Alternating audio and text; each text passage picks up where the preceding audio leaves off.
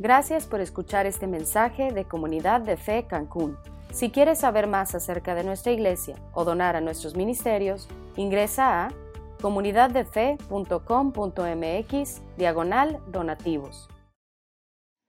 Una vida, una vida grande, una vida bien vivida no se consigue solos. Lo que necesitamos es fidelidad para hacer grandes cosas con ella. La historia que vamos a ver a continuación nos va a dar un poquito del contexto que vamos a estar estudiando esta mañana. Policarpio fue un cristiano que fue perseguido por los romanos. Y un día, cuando él ya era una persona muy grande, era un ancianito, por fin dieron con él. Los romanos lo arrestaron y posteriormente lo llevaron a juicio por ser un hombre de gran fe hacia Cristo y un gran líder de la iglesia primitiva en aquel tiempo.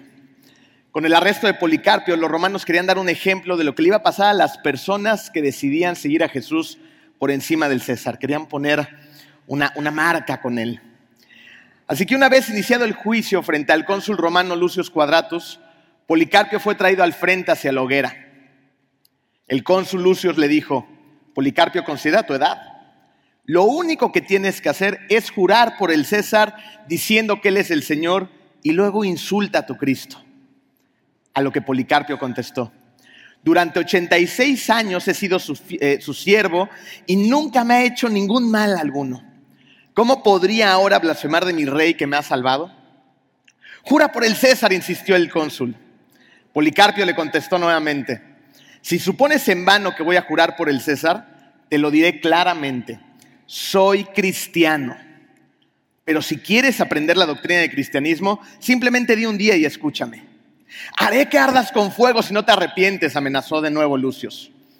Tú me amenazas con fuego que arde un rato nada más y luego se apaga, pero no sabes nada del fuego del juicio futuro y del castigo eterno. ¿Por qué te demoras, Lucius? haz lo que quieras conmigo. Y fue entonces en ese preciso momento cuando el cónsul dio la orden y el verdugo prendió la hoguera.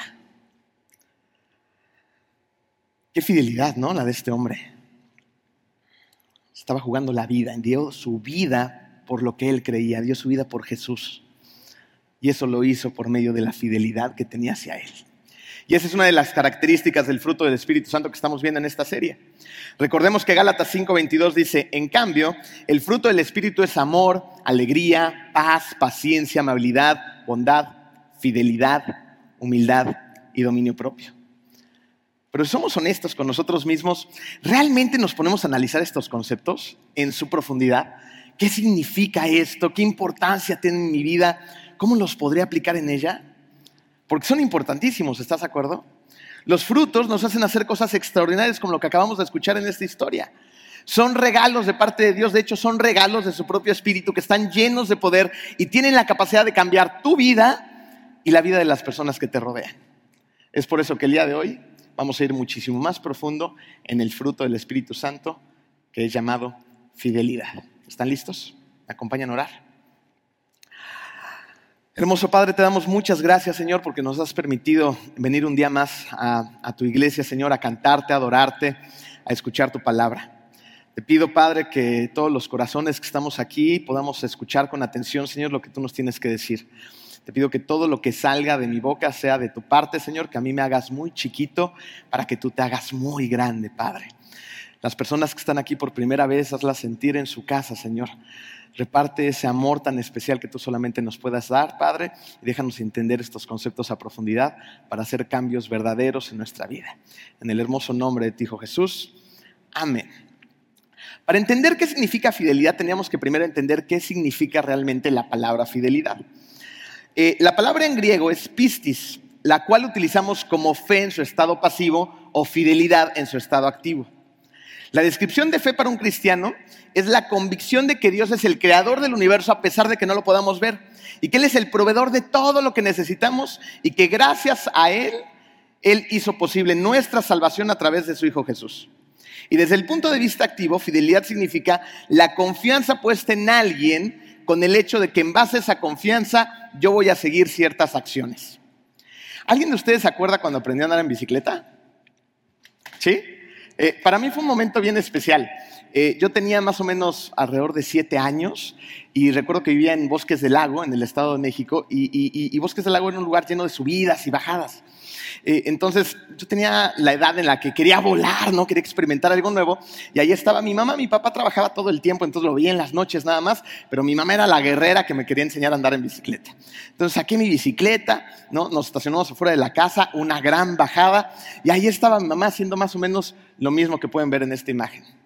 ¿Se acuerdan? Una persona atrás de ti, generalmente tu mamá, tu papá o alguna persona en la que podías confiar, ¿no? Sosteniéndote del asiento, ¿no? A veces de tu espaldita y susurrándote ciertas indicaciones. ¿no? Y me decía, mijito, te vas a romper la cara, así que escúchame con atención. Ve hacia el frente.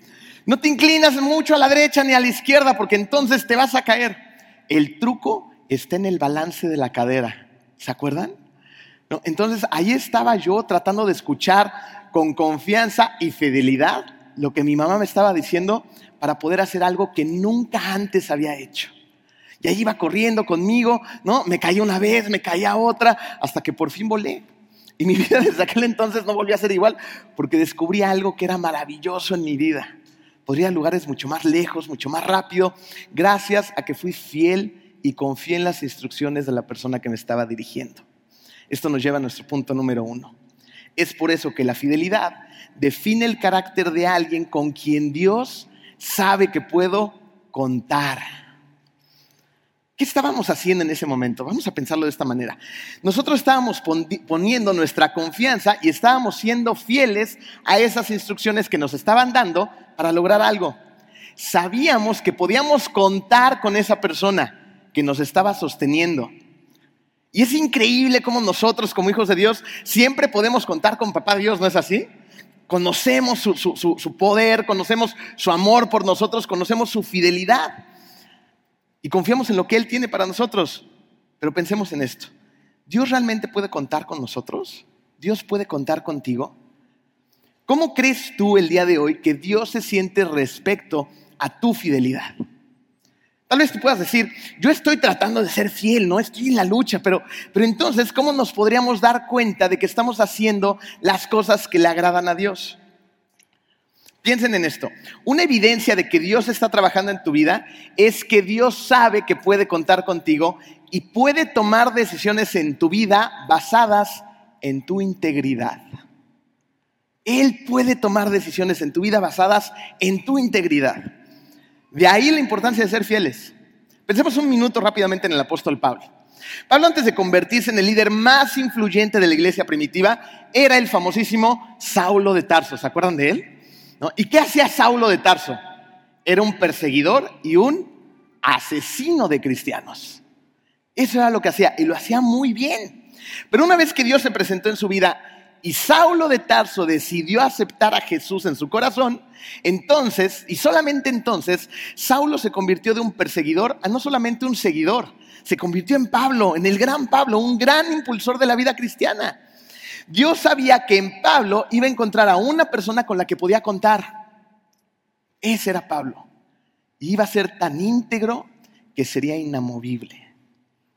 Y fue entonces cuando Pablo decidió serle fiel a Jesús que su vida se convirtió en algo grande, muy grande, en un gran vehículo de salvación. Piénsalo de esta manera. Pablo nos ha presentado a Jesús, Pablo nos ha presentado el Evangelio a millones de personas a través de la historia, a través de todas las cartas que escribió en el, en el, Nuevo Testamento. Así que piensa esto. ¿Qué impacto puede tener nuestra vida al serle fiel a Dios? Punto número dos. Dios utiliza en grande a la gente fiel. Recordemos que Jesús enseñaba a través de parábolas. A lo mejor algunos de ustedes dicen, ¿qué es exactamente esto de una parábola? Una parábola es una pequeña historia simbólica de la cual se extrae una enseñanza moral. Y Jesús hacía muy bien esto.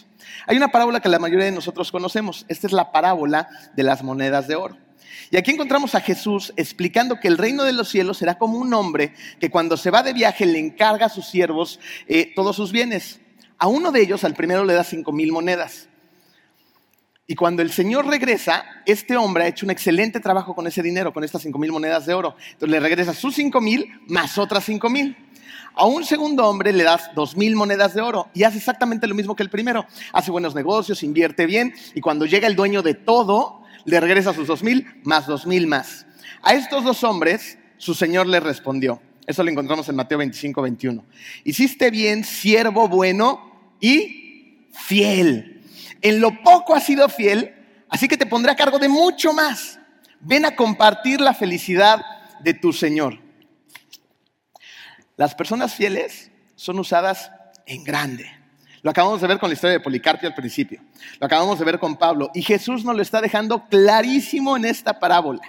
Sé fiel. Sé fiel en las, cosas, en las cosas pequeñas y entonces te voy a poner a cargo de mucho más.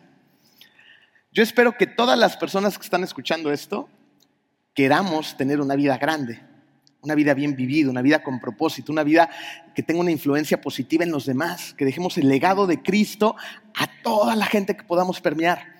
Pero para eso, ¿qué necesitamos? Fidelidad. Necesitamos ser fieles.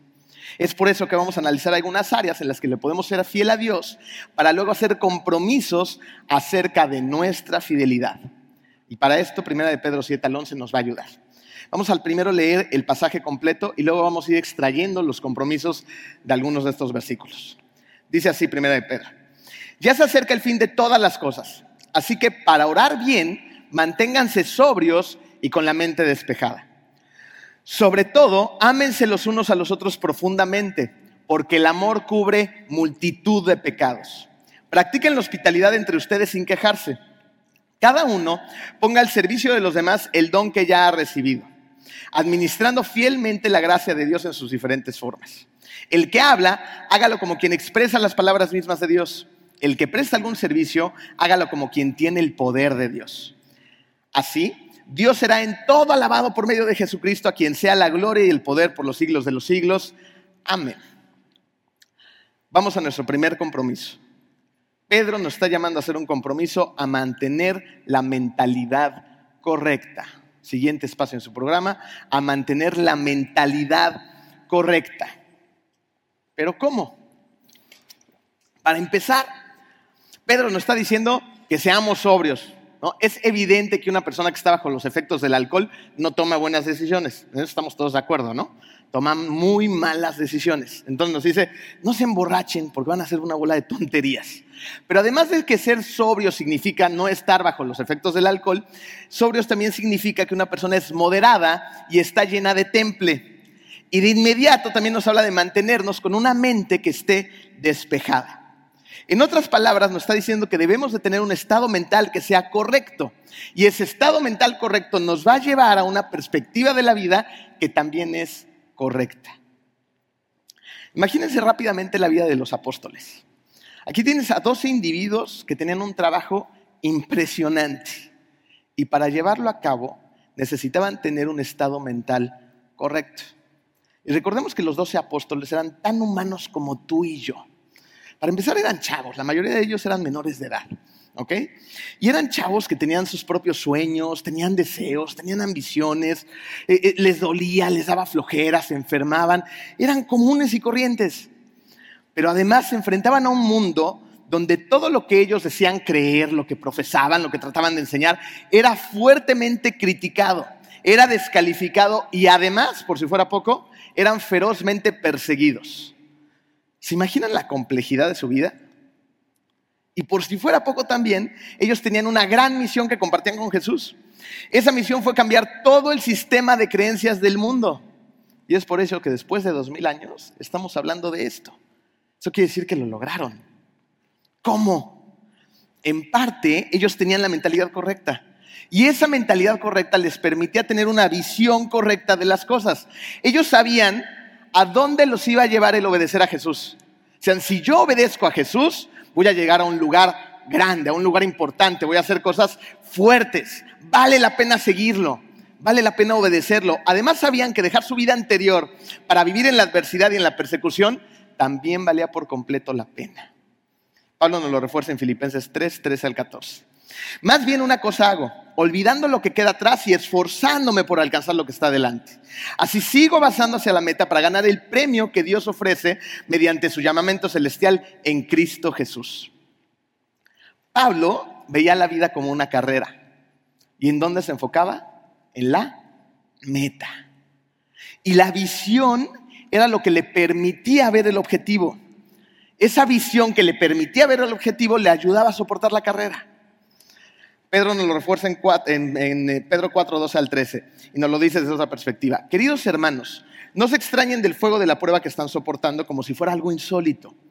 Al contrario, alégrese de tener parte en los sufrimientos de Cristo, para que también sea inmensa la alegría cuando se revele la gloria de Cristo. Estamos de acuerdo en que todos hemos pasado pruebas, ¿no es así? En el pasado.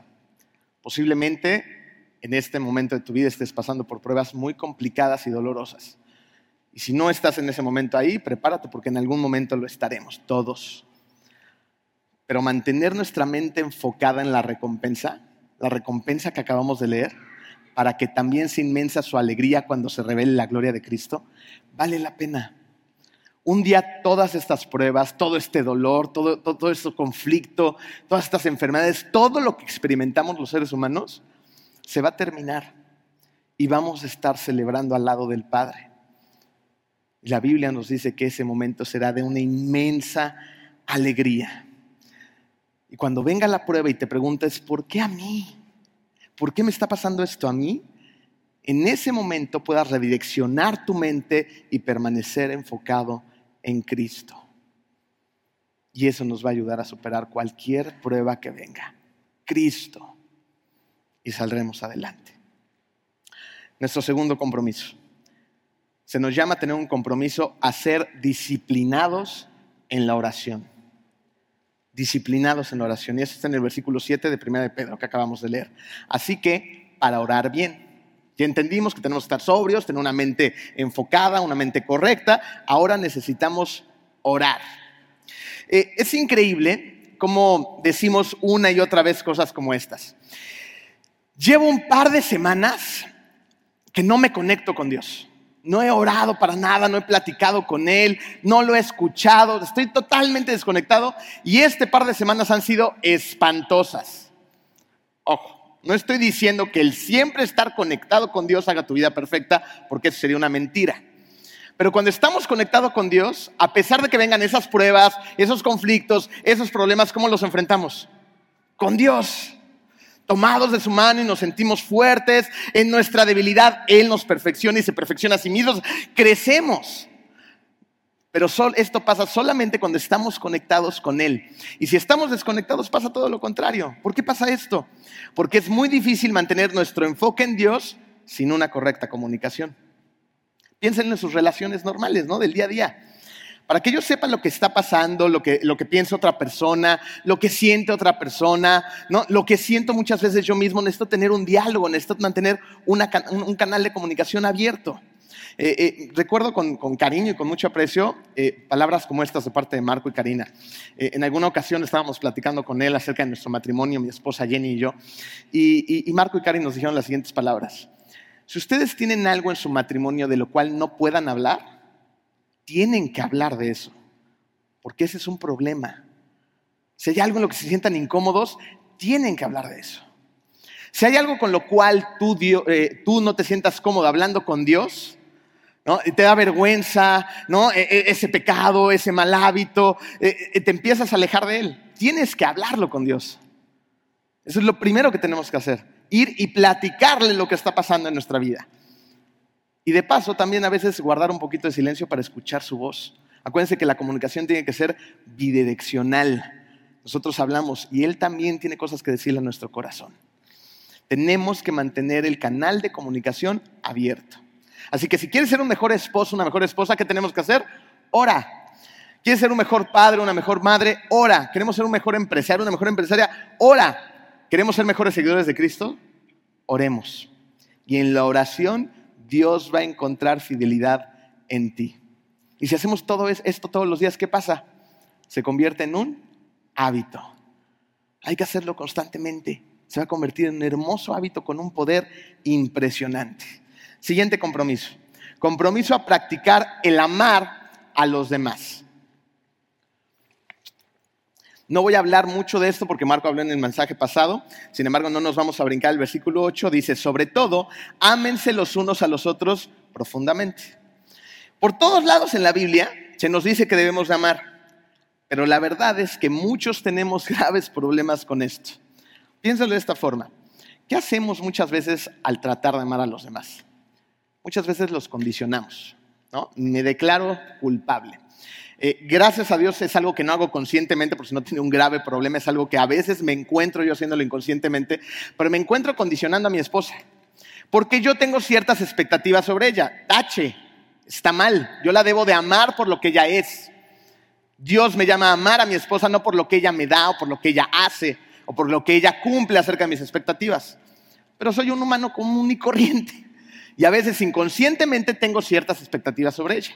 ¿No? Así que un ejemplo muy práctico es, de repente puedo bajar, tengo eh, eh, prisa, ¿no? Y yo estoy esperando que a lo mejor mi esposa que me consienta haciéndome el desayuno, un día más lo haya hecho.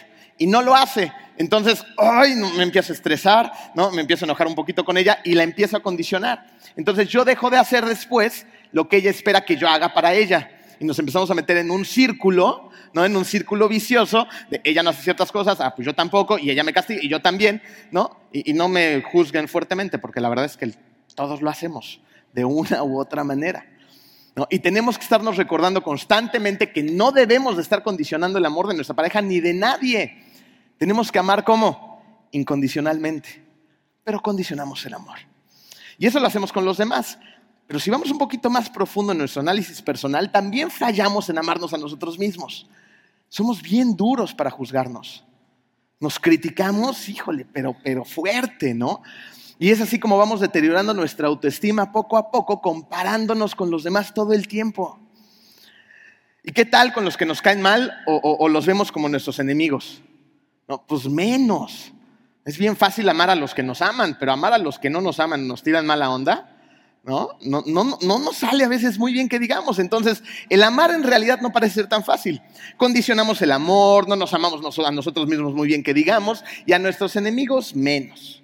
Pero ¿qué nos dice la Biblia? Que debemos de amar a Dios sobre todas las cosas y tenemos que amar a nuestro prójimo como a nosotros mismos. Aquí la pregunta sería, ¿te amas a ti mismo? ¿Realmente te amas a ti mismo? Porque la verdad es que muchos no han aceptado a Cristo, pero aún no creen de verdad que Cristo los ha aceptado también. Y no vivimos bajo esa verdad. Y como no pensamos que somos aceptables, entonces empezamos a caer en la trampa de fingir ser alguien que no somos, pensando que el pretender ser alguien que no somos nos va a dar aceptación hacia los demás. Y hay una razón por la que pasa esto. Es porque el rechazo no nos gusta. Yo no conozco a nadie que diga, ay, qué padre siente ser rechazado. No, nos gusta el rechazo, el rechazo incluso es doloroso. Y hacemos de todo desde chiquitos para que nos acepten. Aceptamos a veces que, otro amigo se llama la onda y nos grite, nos quite sus juguetes, ¿no? Eh, eh, eh, que, a veces hasta nos golpeen, pero ahí estamos, ¿no? De chiquitos queriendo jugar. Ya me dio, sí, pero yo quiero seguir jugando, ¿no? Y, y muchas veces ese es producto de que estamos chiquitos, somos niños, pero seguimos creciendo bajo estas condicionantes. Y cuando somos adultos a veces seguimos viviendo así. Somos capaces de muchas cosas con tal de que nos acepten, incluso hasta de meternos en vicios, de empezar a hacer cosas que están mal, pero tienes un grupo el cual te acepta. Tenemos que recordar algo bien importante. Tú ya eres aceptable y Dios lo hizo por medio de su Hijo Jesús. Por medio de su sangre, Dios te ve perfecto ante sus ojos. Te ve como alguien valioso, como alguien valiosa, como alguien capaz, como alguien que es completamente digno de ser amado. Pero muchas veces tenemos graves problemas eh, eh, en nuestra autoimagen. ¿no? Y aquí es como si en algún momento a lo mejor tú dices, mi, mi autoimagen eh, está completamente deteriorada, así que necesito ir con un psicólogo. ¿no? Y si vas con un psicólogo, probablemente lo que te diga el psicólogo es que tu autoimagen proviene de lo que la gente importante para ti piensa acerca de ti. Y en algunos casos no están tan mal. ¿no? Esta postura no es totalmente errónea. Entonces te propongo algo. ¿Por qué no hacemos de Dios la persona más importante en tu vida? Finalmente, ¿qué te importa lo que piensen los demás? El vecino, los amigos, la hermana, esto, el otro. Dios. ¿Qué importa Dios de mí? De lo que Él piense de mí. Es a Él a quien tenemos que darle gusto, Y es el único que realmente quiere que tu vida sea increíble y no está preocupando por lo que tú le puedas dar. No le puedes dar nada. Él es dueño de todo.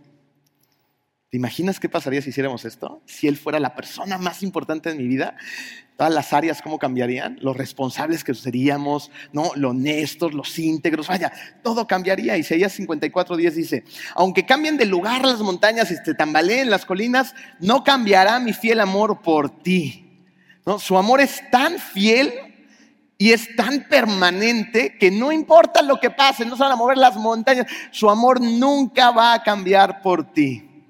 Y sabes una cosa, algo pasa increíble en tu corazón cuando sabes que eres amado incondicionalmente. Dentro de ti hay cosas que empiezan a cambiar y es solamente entonces cuando tú empiezas a amar de la misma forma, incondicionalmente. Pero no podemos dar algo que no tenemos. Así que recordemos que Cristo te acepta tal y como eres. Ojo, acuérdense que no te quiere dejar igual, ¿eh? Te ama tanto que te acepta como estás, pero siempre quiere que madures espiritualmente, que crezcas, que no te quedes igual. Vamos a un compromiso más de fidelidad.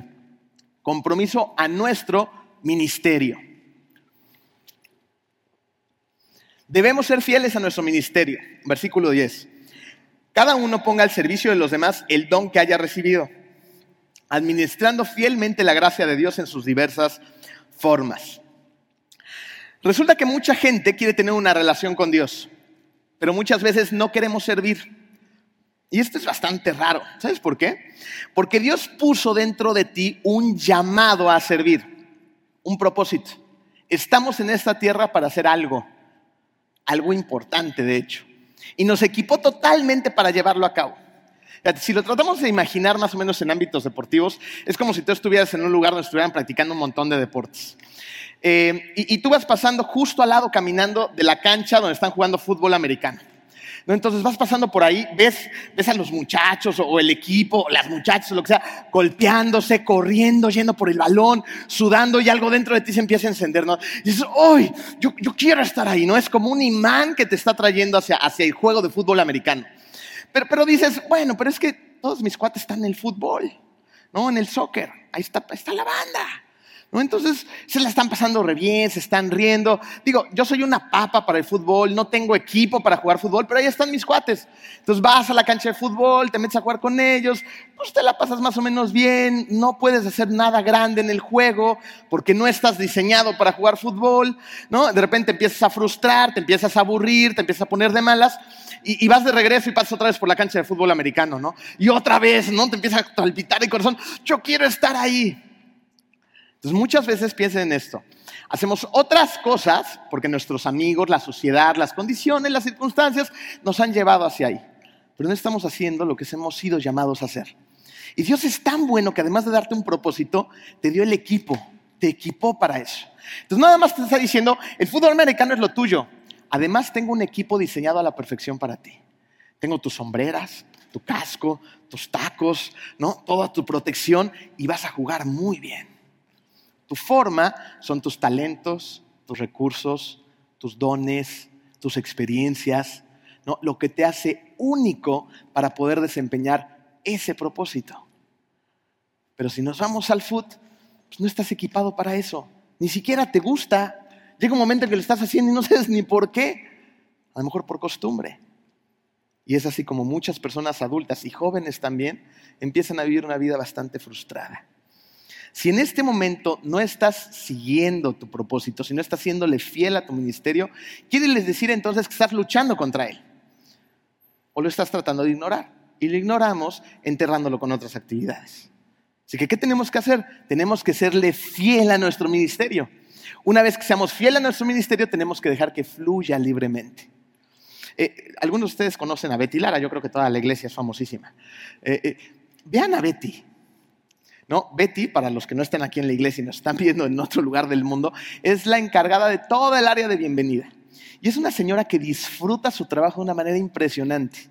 ¿no? Siempre la ves riéndose, la ves abrazando a la gente, la ves orando con ellos, la ves acompañándolos. se nota que disfruta su ministerio. No, fluye su ministerio a través de ella y hace un excelente trabajo. Le está siendo fiel a lo que ha sido llamada a hacer. Si nosotros somos fieles a nuestro ministerio, esto nos va a llevar a cumplir nuestros propósitos en la tierra. ¡Wow! Yo quiero cumplir mis propósitos en la tierra. Esto va a hacer que disfrute además mucho mi vida. ¿Te das cuenta? Un propósito más. Perdón, un compromiso más. El de hablar con integridad. Aquí se pone más interesante todavía la cosa. ¿Qué significa hablar con integridad? Versículo 11. El que habla, hágalo como quien expresa las palabras mismas de Dios. ¿Escucharon eso? Estoy diciendo, ¿hablas? Entonces tienes que tomar conciencia de tus palabras y lo tienes que hacer como si hablaras las palabras mismas de Dios. Qué gran responsabilidad, ¿no? Qué enorme responsabilidad. Lo que nos acaba de decir Pedro es tremendo. Y hay dos cosas, hay muchas cosas que podemos hacer para hacer esto, pero vamos a hacer dos rápidamente. Dos cosas que podemos hacer para hablar con integridad. Inciso A en tu programa, mantén tu palabra. Mantén tu palabra. Mateo 5:37. Cuando ustedes digan sí, que sea realmente sí. Y cuando digan no, que sea no. Cualquier cosa de más proviene de quién? Del maligno. Eh, decirlo es bien fácil. Hacerlo es otra historia. Yo sé lo difícil que es hacer esto. Las actividades, los compromisos, las llamadas por teléfono, estás con de un lado, con otro de otro. vivimos la vida muy deprisa. Y a veces no mantenemos esa palabra, no porque no queramos o digamos voy a traicionar a todos. Te gana, te gana el tiempo. Hacemos compromisos, no los apuntamos, voy deprisa, sí, sí, sí, lo hago, se te olvida. No, o sea, hay muchas circunstancias alrededor pero no, no, hay justificación, ¿estás de acuerdo? Lo que nos acaba de decir la palabra es conciso y directo. Cualquier cosa que salga de más proviene del maligno, listo. El mantener tu palabra es la forma más rápida de revelar tu nivel de integridad. Así que fíjate bien en lo que te comprometes y cumplamos, o por lo menos empecemos a, a esforzarnos por cumplir. Lo que digamos, hagámoslo. Si decimos sí es sí, si decimos no es no.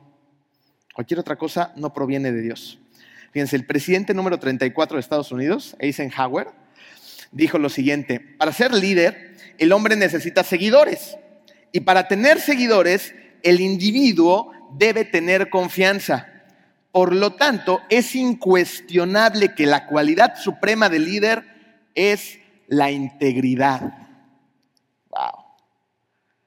A lo mejor tú no eres líder de, una gran empresa, una gran institución. ¿Tienes hijos?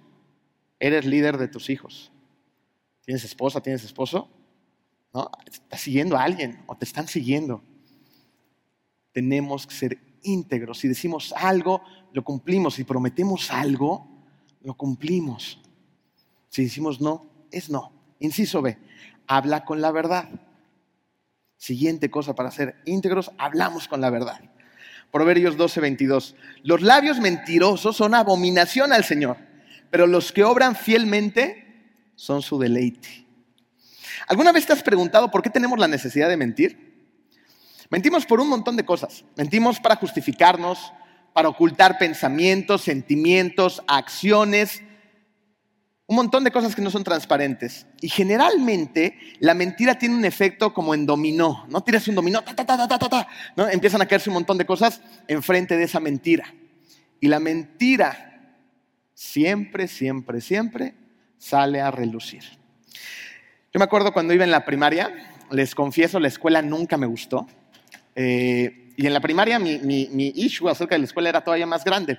Yo no era un chico muy sociable. ¿No? Era un tanto introvertido, me daba miedo hablar delante de los demás, no tenía muchos amigos, la gente cambia, lo sé, ¿no? Pero, pero de chiquito ese era yo.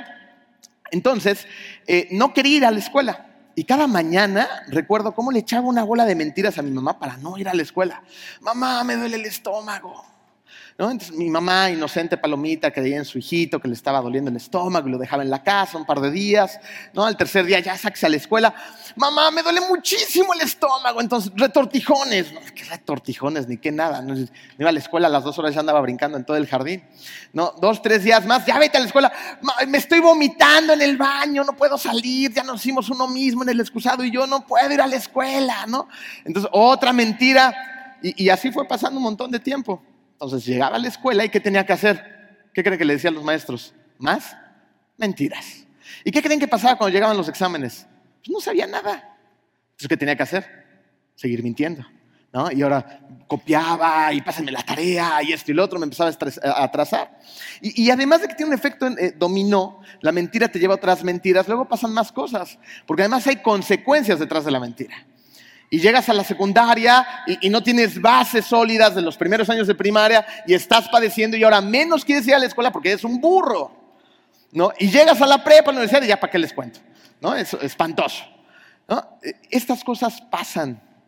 La mentira tiene un efecto en dominó y se va a dar a la luz. Va a aparecer, va a emerger. ¿Qué tal cuando se te ocurre la pésima idea de mentirle a tu esposo o a tu esposa? Agárrense, porque va a salir a la luz. Y luego le queremos mentir a Dios como si no supiera nada. O sea, lo sabe todo. Entonces, ¿qué tenemos que hacer? Hablar con la verdad. Piensa en esto. Si tú vives como Dios nos dice que debemos de vivir, entonces ¿para qué tendría que mentir? No tendría que mentir. Porque solamente las personas que viven una vida correcta no tienen la necesidad de mentir. Vamos a nuestro último compromiso. Compromiso a depender de Dios para hacer su trabajo. Dependo de Dios para poder hacer lo que Él me manda hacer. Al que presta algún servicio, hágalo como quien tiene el poder de Dios. Versículo 11. Fíjense, aquí está lo interesante del asunto. La iglesia no es un club social, aunque lo queramos ver como tal a veces. Tampoco somos un método de autoayuda donde le decimos, traigan sus almadas, péguenles todo el tiempo para que saquen todo lo que traigan adentro. No somos nada de eso. Somos el vehículo para la transmisión del Evangelio de Cristo. ¿Se dan cuenta el trabajote que tenemos? Así como a los, discípulos se les llamó a hacer eh, una transformación de los valores del mundo, ¿qué creen que nos llama a hacer Dios a nosotros? Algo bastante parecido. Compartimos también esa misión con Jesús. Somos el vehículo para la transmisión del Evangelio de Cristo. Eso quiere decir que somos soldados en medio de una tremenda guerra espiritual. Y sabes una cosa, vamos a encontrar resistencia espiritual. Y la resistencia es agresiva. Y es fuerte, es poderosa, jamás más poderosa que nuestro Dios pero tiene sus elementos y tiene sus recursos. Y si nosotros intentamos ir a enfrentar esta guerra solos, nos vamos a suicidar. Necesitamos estar conectados a una gran fuente de energía. ¿Quién es esa fuente de energía? Dios. Necesitamos usar su poder, su sabiduría, su consejo, su palabra, su dirección para hacer su trabajo en su iglesia, con su gente, en su planeta. Todo es Él. ¿Por qué? Porque muchas veces nos empezamos a sentirlos muy, muy. No, ay, es que mira, yo voy creciendo, yo tengo, yo esto, yo, yo, yo, yo, yo, yo, tú nada. Yo nada. Todo es de Dios. Y todo se lo debemos a Él. ¿Por qué es tan importante esto? Pedro termina diciendo, versículo 11, así Dios será en todo alabado por medio de Jesucristo, a quien sea la gloria y el poder por los siglos de los siglos. Amén. ¿Toda la gloria es para quién? Para Dios. ¿Sabes cuál es la parte difícil de la fidelidad? La fidelidad significa dar nuestra vida a Cristo. Y dar nuestra vida a Cristo muchas veces lo escuchamos como algo glorioso. Mi vida, yo di mi vida. Así como Policarpio que estaba ahí al frente enfrentando al cónsul romano, a la nación más poderosa, un hombre de 87 años, enfrentándosela a él, viéndolo directamente a los ojos. Pero hay que recordar algo de Policarpio. Policarpio fue perseguido durante mucho tiempo. Policarpio fue un líder de la iglesia primitiva. Esto quiere decir que sufrió persecución, sufrió discriminación, sufrió un montón de críticas y llegó un día glorioso en el que cerró con broche de oro su vida. A lo mejor nosotros no tenemos esa oportunidad ¿no? tan, gloriosa de, de terminar en el cierre de nuestra vida. ¿Y sabes qué es más difícil que eso? Hacer un sacrificio cotidiano todos los días, todos los días. ¿Cómo hacer un sacrificio de darle nuestra vida a Cristo? Haciendo nuestro trabajo, ayudando, escuchando, perdonando, aceptando a los demás como son, no siendo criticones, siendo congruentes, llevando el Evangelio, siendo ejemplo, siendo seguidores de Cristo. No es muy glorioso de poco en poquito, ¿no? Sería más fácil hacer esto en un acto heroico. Pero es mucho más difícil vivir una vida cristiana poco a poco, por un largo periodo de tiempo. Pero sí se puede. ¿Saben por qué? Porque el Espíritu Santo vive dentro de nosotros. La palabra dice que cuando tú aceptas a Jesús de corazón, crees que Él es el Hijo de Dios crucificado en esa cruz por ti y por mí, Dios te da un regalo enorme. El Espíritu Santo es quien viene a vivir adentro de ti y te llena de un montón de dones que hacen que tu vida sea importante, que tu vida tenga un gran propósito. Al final de la Segunda Guerra Mundial, existió un hombre que se llamó, le decían el mayor Winters. Em, él era el segundo a cargo de la compañía de paracaidistas. Esta compañía de paracaidistas era nueva también, de nueva creación. Y cuando por fin llegan a, invadir Normandía eh, y, son expulsados de los aviones en, en sus paracaídas, el primero a cargo, el primero al mando, nunca aparece. Al parecer, su avión fue derribado. Así que el mayor Winters eh, tiene que empezarse a hacer cargo como segundo de su pelotón, de sus soldados. Y, fue un trabajo arduo. Eh, estaban siendo acorralados, eh, había un montón de, gente que, estaba siendo herida, y el mayor Winters era una persona honorable, era una persona inteligente, era una persona que hizo grandes cosas con su pelotón, y al final de la guerra, él dijo esto. Al inicio de la guerra, estos hombres obedecieron por seguir órdenes. Ahora obedecen porque confían en mí. A través de la guerra, el mayor se, ganó la confianza de sus hombres. Y sus hombres lo respetaban, lo admiraban y lo seguían. No porque tenían que hacerlo, sino porque confiaban en él. ¿Qué haremos nosotros? ¿Seguiremos las órdenes de Dios? ¿No sus mandamientos?